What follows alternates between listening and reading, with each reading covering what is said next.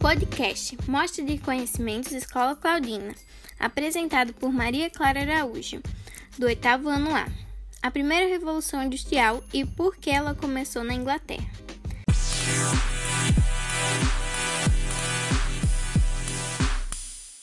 Em meados do século 17 e 18, a Inglaterra foi o primeiro país a passar por essa revolução. Nessa época, a manufatura foi substituída pela maquinofatura, conhecida como movimento operário das máquinas.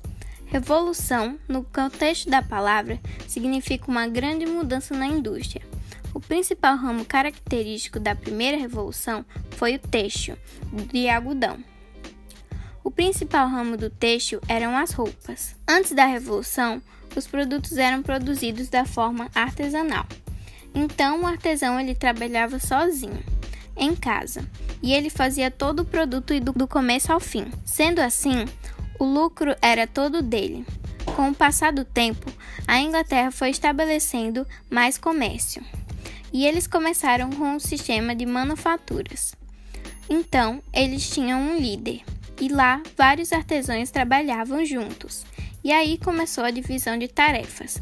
Isso já acelerava a produção eles produziam muito mais mercadorias que na forma artesanal. A Revolução Industrial é marcada quando as máquinas passam a ajudar nessa produção.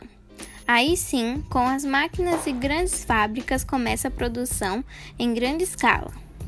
Mas a mudança ocorre na questão social também, passando a existir duas classes sociais, a burguesia e o proletariado. A burguesia era formada pelos donos de fábricas, dos bancos, dos comerciantes e etc.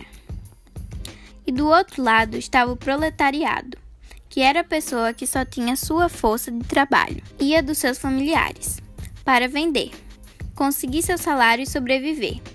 Vale lembrar que nessa época eles não tinham salário definido, não tinham férias e nem um direito trabalhista.